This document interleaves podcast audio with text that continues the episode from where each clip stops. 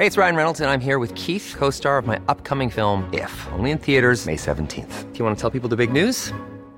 All right, I'll do. Sign up now and you'll get unlimited for $15 a month in six months of Paramount Plus Essential Plan on us. Mintmobile.com slash switch.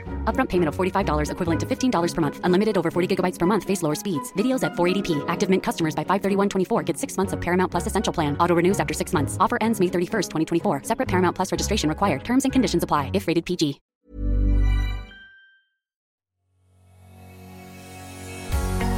Bonjour et bienvenue sur le podcast Explore Japon. Le podcast qui explore le Japon sous toutes ses coutures. Des conseils voyages, de la culture ou bien de la vie de tous les jours en passant par l'apprentissage du japonais, partons ensemble deux fois par semaine pour ce magnifique pays qu'est le Japon. Bonjour à tous, dans ce nouvel épisode ça va être très personnel encore une fois vu que je vais vous parler des endroits que j'adorerais visiter au Japon. Car j'ai beau avoir fait en cumulé 3 mois de vacances au Japon, sans compter ma vie sur Kyoto et mes escapades régulières sur Tokyo ou dans le Kansai, il y a plein de coins que je n'ai pas eu le temps d'explorer et que j'adorerais voir, il y a même des classiques que je n'ai jamais fait. Alors je vais pas vous faire une liste par ordre de préférence, mais vous faire une petite liste des endroits où j'irais si demain j'avais un budget pour me faire de belles vacances à travers le Japon. Alors à vrai dire, ça va pas être pour tout de suite. Encore une fois, je vous dis, je vous ferai un petit épisode hors sujet sur ma situation personnelle. Je pense pas que je vais faire des vacances au Japon d'ici un bon moment et me balader, etc. Parce qu'il va falloir que j'économise beaucoup d'argent. J'aimerais bien revenir vivre ici, mais ça va passer par faire une grosse économie d'argent. Donc a priori le Japon pour moi, eh ben, c'est vous qui allez partir pour moi et qui me ferez des retours. Et j'espère que bah, les conseils que je vous donnerai vous aideront et que vous me ferez rêver avec vos comptes Instagram et autres. Euh, cette fois-ci, on inversera un petit peu les rôles. Mais je vais vous parler du coup des endroits que j'aimerais bien visiter. Et j'en avais parlé dans l'épisode qui vous proposait de passer une semaine à Fukuoka, mais je ne suis jamais allé à Nagasaki. Et la ville pour une balade a l'air vraiment sublime. Je bave toujours devant les différentes photos que je peux voir passer sur Instagram. Je pense qu'elle a un potentiel plaisir balade photo aussi grande que l'une de mes chouchous, Onomichi. Il y a l'air d'avoir des vues à couper le souffle et des ruelles qui partent dans tous les sens comme je les aime. Bref, c'est vraiment une de mes top priorités au Japon. Et en parlant de Kyushu, l'île la plus au sud du Japon, enfin si on compte pas Okinawa, c'est une région que j'aimerais vraiment découvrir en profondeur. Il y a énormément de coins que j'aimerais visiter là-bas. Que ce soit la ville de Kumamoto, célèbre pour sa mascotte, vraiment populaire au Japon et en dehors même, la ville de Saga et son festival de montgolfière que j'espère voir un jour car ça a l'air vraiment magique, ou bien faire les classiques Beppu et ses sources d'eau chaude diaboliques, ou bien même mon rêve Kurokawa Onsen accompagné de ma petite copine japonaise. Mais il va falloir que je règle le problème de la petite copine avant que je n'ai pas. Parce que voilà, euh, si je pars tout seul, c'est une ville de onsen et je pense que c'est. Vous pouvez le faire tout seul, hein, mais je pense que c'est plus romantique d'y aller avec sa petite amie et passer une petite journée là-bas. À vrai dire, même Kurokawa Onsen, je l'avais toujours mis dans mes programmes de voyage. Mais au final, je l'ai toujours annulé à la dernière minute, car faut le dire, c'est un petit peu chiant pour y aller. Et comme je vous disais, je me disais que c'était un truc à faire à deux plutôt que tout seul. Toujours en Kyushu et pas si loin, j'aimerais visiter Yufu, une toute petite ville qui a l'air vraiment trop mignonne, là aussi avec des onsen, et sur le trajet passer par le mont Aso qui est un volcan encore en activité. Il y a aussi la préfecture de Miyazaki qui a l'air vraiment chouette. Enfin franchement, il y a des tonnes d'endroits que j'aimerais visiter en Kyushu si je pouvais. Il restait quelques semaines, j'hésiterais pas une minute à explorer la région, mais je pense que c'est mieux si on a une voiture. Moi n'ayant pas le permis, ça sera un petit peu compliqué, mais on peut toujours se débrouiller. Mais c'est vrai qu'avec une voiture, je pense que c'est vachement plus sympa, ça a l'air d'une région vraiment magnifique, voire même de passer des vacances qu'en Kyushu, je pense que c'est sublime. Ensuite, il y a un classique que j'ai jamais fait, c'est la fameuse île musée que j'aimerais faire, Naoshima. Je n'ai jamais pris le temps d'y aller, pourtant ça a l'air vraiment chouette. Si vous ne connaissez pas, c'est une île musée à ciel ouvert où on peut parcourir l'île à pied ou à vélo, et c'est vraiment une expérience qui a l'air vraiment magnifique. Et c'est souvent un point d'orgue des voyageurs au Japon, à vrai dire. J'ai souvent eu des retours de gens qui avaient été vraiment émerveillés par cette petite balade à Naoshima. Mais bon, à caser dans un voyage, c'est un peu compliqué, car ça demande quelques changements, de prendre différents trains, un bateau. C'est pas dans le classique, euh, voilà, euh, Kyoto, euh, Tokyo, Osaka, Hiroshima, etc. Mais un jour, j'aimerais vraiment tester pour explorer l'île et faire les musées qui sont sur place, parce que ça a l'air vraiment sublime. Et juste à côté, il y a l'île de Shikoku.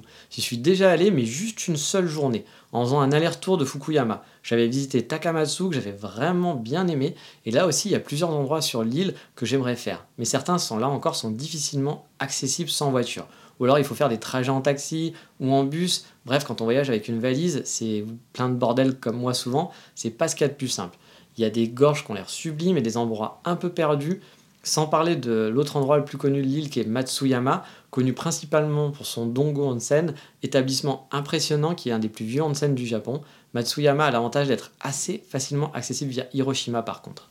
Et là justement en parlant d'Hiroshima, si on revient par là, il y a aussi un classique de l'autre côté des terres que je n'ai jamais fait. en fait, c'est pas vraiment Hiroshima, hein, c'est un peu à l'opposé, mais c'est justement de l'autre côté des terres. C'est le combo Totori et Matsue. Totori est connu pour ses dunes de sable et on a l'impression d'être en plein désert, et Matsue pour son château et son joli lac. Là aussi, je les ai souvent casés dans mes plans voyage quand j'élaborais mon planning, mais à chaque fois, finalement, je les retirais du parcours car ça faisait faire un petit détour, c'était un petit peu compliqué dans le trajet, je perdais du temps, et voilà, il y a tellement de choses à voir bah, qu'il faut faire des choix. Et à chaque fois, j'avoue, je les ai supprimés. Mais à chaque fois, c'était vraiment à contre-coeur parce que j'aimerais beaucoup découvrir cette région qui a l'air fort sympathique et qui n'est pas si compliquée que ça pour y aller en passant par la ville d'Okayama. C'est juste que ce n'est pas vraiment pratique, comme je le dis, à caser dans l'axe traditionnel des voyages habituels. Et s'il y a un endroit que j'ai vraiment jamais exploré du tout au Japon, c'est tout le nord à partir de Tokyo. C'est vraiment étrange, mais je ne suis jamais allé plus au nord de Tokyo c'est quand même assez fou. Donc par exemple, le classique Nico qu'on voit souvent dans les circuits, que sûrement certains d'entre vous ont fait obligatoirement en se disant bah, c'est un classique à faire au Japon, eh bien je ne l'ai jamais fait. Toujours par choix, car hélas, bah, on ne peut pas toujours tout visiter, même en restant deux mois, ou alors il faut rusher les principaux axes, mais c'est pas ma façon de me balader. Donc Nico, forcément, c'est un coin que j'aimerais bien faire un jour, voilà, pour au moins visiter et voir à quoi ça ressemble. Et pour ceux qui en ont jamais entendu parler, bah, c'est connu car c'est accessible en seulement deux heures de Tokyo. C'est un petit coin avec des temples, une cascade, un grand espace pour des randonnées. Ça en fait un coin de verdure privilégié pardon, pour ceux qui n'auraient pas le temps d'aller à Kyoto par exemple, ou dans des coins un peu plus reculés. Et dans le nord, je dois avouer que je connais très mal les préfectures, c'est-à-dire que je ne connais même pas vraiment les choses à visiter. Je sais qu'il y a, certaines régions qui ont l'air vraiment très sympas, mais je connais sans plus les spots parce que j'ai même pas cherché en fait à regarder ce qu'il y avait exactement. Parce que quand on prépare un voyage bah voilà le, temps n'est pas extensible où il faudrait se balader euh, pendant un an peut-être six mois vraiment en mode balade Japon pour pouvoir tout faire. Et par exemple tout au nord il y a aussi Hokkaido le grenier du Japon là où il fait froid et où l'été est supportable. La vraie campagne japonaise avec des campagnes magnifiques et la grande ville de Sapporo forcément ça me donne envie aussi d'explorer Sapporo et Hokkaido mais voilà, ça sera sûrement, je pense, un jour, si je fais un voyage, ça soit soit le choix d'aller dans le nord vers Sapporo, soit de faire de Kyushu pour un prochain voyage. Euh, voilà, ça sera l'un ou l'autre. Je pense qu'après, on peut prendre un avion quand même pour y aller, mais ça reste compliqué pour aller à Sapporo, c'est pas le plus simple. Et euh, puis, je pense qu'il faut rester sur place quand même longtemps. On fait pas Sapporo en y allant juste deux jours, par exemple, et après en retournant à Tokyo. Ça peut se faire toujours, mais je pense que des vacances à Sapporo, c'est au moins une semaine, voire peut-être plus. Enfin, pas Sapporo, au Kaido, hein, je veux dire. Donc voilà, c'est un vrai voyage qu'on va faire spécifiquement là-bas, je pense. Mais à contrario, il y a des coins touristiques qui m'intéressent bah, sans plus. Non pas que j'ai pas envie d'y aller, si on me dit allez y prends ton sac à dos, on y va, euh, j'irai avec plaisir, hein, qu'on me paye le voyage, euh, let's go, et puis autant je kifferai. Mais à choisir, le mont Fuji et ses alentours par exemple ne m'ont jamais attiré plus que ça pour un voyage. Tout comme les magnifiques plages d'Okinawa qui pourtant font baver plus d'un. Bah moi ça m'a jamais trop tenté. Il y a aussi le fameux Koyasan, la vie mystique des temples en pleine forêt, honnêtement, dormir là-bas à Enco, ça me chauffe pas plus que ça du tout. Je me trompe sûrement, hein, c'est peut-être vraiment très sympa comme expérience.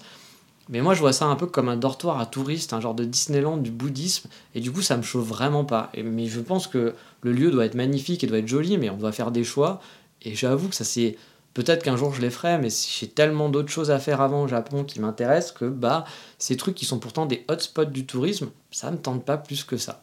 Donc ça peut paraître surprenant, mais je suis sûr que vous aussi, vous avez des, bah envies qui peuvent être surprenantes, des choses que vous avez jamais fait, vous n'êtes jamais allé, qui vous tentent pas plus que ça. Par exemple, je sais qu'il y a des gens qui aiment pas Tokyo et qui n'ont jamais visité Tokyo, c'est-à-dire qu'ils sont venus au Japon, mais qui n'ont jamais visité Tokyo. Alors je trouve ça super surprenant d'aller au Japon et de pas visiter Tokyo, mais pourquoi pas, encore une fois, les goûts et les couleurs. Mais voilà, je sais que ça arrive, donc si vous avez des petites anecdotes à ce sujet, bah, n'hésitez pas à, le partager sur le Facebook quand je posterai euh, cette émission, euh, voilà, sur le lien de l'émission pour, pour échanger dessus ou alors me l'envoyer en message privé si vous voulez sur Instagram. Mais c'est vrai que c'est toujours, euh, voilà, on a toujours des, petits choix un petit peu, un petit peu bizarres comme ça, d'endroits qu'on aimerait aller qui sont pas très connus, ou alors d'endroits très connus où on n'a pas du tout envie spécialement d'aller mettre les pieds. Mais après, c'est toujours très difficile voilà, d'aller visiter des nouvelles choses parce que bah, le Japon, il y a des endroits coup de cœur. Et par exemple, j'aimerais bien retourner à des vacances à Fukuoka. Pourtant, Fukuoka, j'ai dû faire, je sais pas, quasiment deux semaines sur place en cumulé. Mais j'aimerais bien retourner pour m'imprégner mieux de la ville. Et par exemple, moi, quand je vais au Japon, on parlait de Tokyo. Bah, j'adore retourner à Tokyo. Je peux pas venir au Japon sans me dire que je vais rester au moins deux semaines à Tokyo. Faire quatre jours à Tokyo, bah, même si j'ai déjà vu plein de choses, j'ai mes habitudes, il y a des endroits où j'aime bien retourner.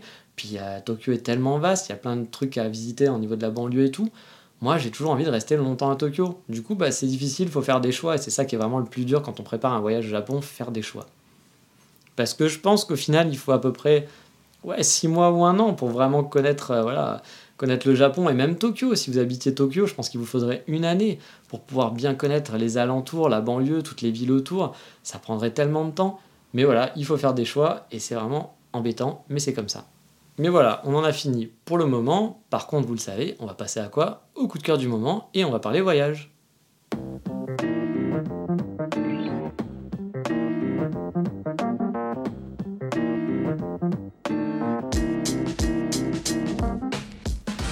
Oui, le coup de cœur du moment va rester dans la thématique car je veux vous partager un site qui m'avait vraiment beaucoup aidé lorsque je préparais mes voyages au Japon à l'époque. C'est pas le plus beau site de la galaxie, mais il est et en plus il est en anglais, donc pour ceux qui ont un peu de mal avec l'anglais, ça peut être un peu compliqué, mais je le trouvais très pratique pour repérer quoi faire dans une ville et les alentours et avoir les principales informations du genre temps de trajet, les lignes à prendre, etc. De Kyoto, combien ça met pour aller là-bas, de Tokyo, ça met combien de temps pour aller là-bas. Il s'agit de japan-guide.com. Attention, pas Japon, mais Japan. De toute façon, j'ai mis le lien comme d'habitude sur Explore Japon pour que vous puissiez retrouver le site facilement. Le site est franchement bien fichu et c'est un bon complément pour vous aider à préparer votre voyage au Japon. Il m'arrive parfois même de m'en servir encore quand je vais dans certains endroits pour voir ce qu'il y a à faire en gros et voir s'il y a d'autres attractions à côté qui sont facilement accessibles ou non. En plus, ce truc chouette, c'est qu'on peut cibler via une carte du Japon les endroits qu'on veut visiter et on peut naviguer ensuite de fiche en fiche. Il y a même souvent des questions-réponses sur le site qui sont bien utiles pour préparer son voyage. Par exemple, euh, est-ce que le bus qui va à tel endroit, il passe plusieurs fois par jour euh, à, euh, voilà, les gens vont s'entraider et du coup, il y a plein d'infos qu'on peut piquer à droite à gauche si vous cherchez. Alors, je vous encourage toujours à chercher hein, par vous-même et vous pouvez trouver facilement les infos dont vous aurez besoin. Alors, par contre, tout ça est en anglais. Mais franchement, c'est pas super compliqué. Vous avez Google maintenant qui peut vous faire la traduction automatique de la page. Donc, ça serait un peu dommage de s'en priver, même si vous parlez pas super bien anglais. Parce que pour moi, vraiment, c'est le meilleur site et le meilleur compagnon pour préparer son voyage au Japon, où ça serait dommage de s'en priver. Mais voilà, cet épisode est fini pour aujourd'hui, et dans le prochain, on va partir sur un sujet totalement différent. Je vais vous faire un petit budget pour savoir combien ça vous coûterait d'apprendre le japonais au Japon pendant un an, voire deux ans. Mais ça, ça sera pour la prochaine épisode. Je vous dis donc à bientôt, ciao mata, bye bye.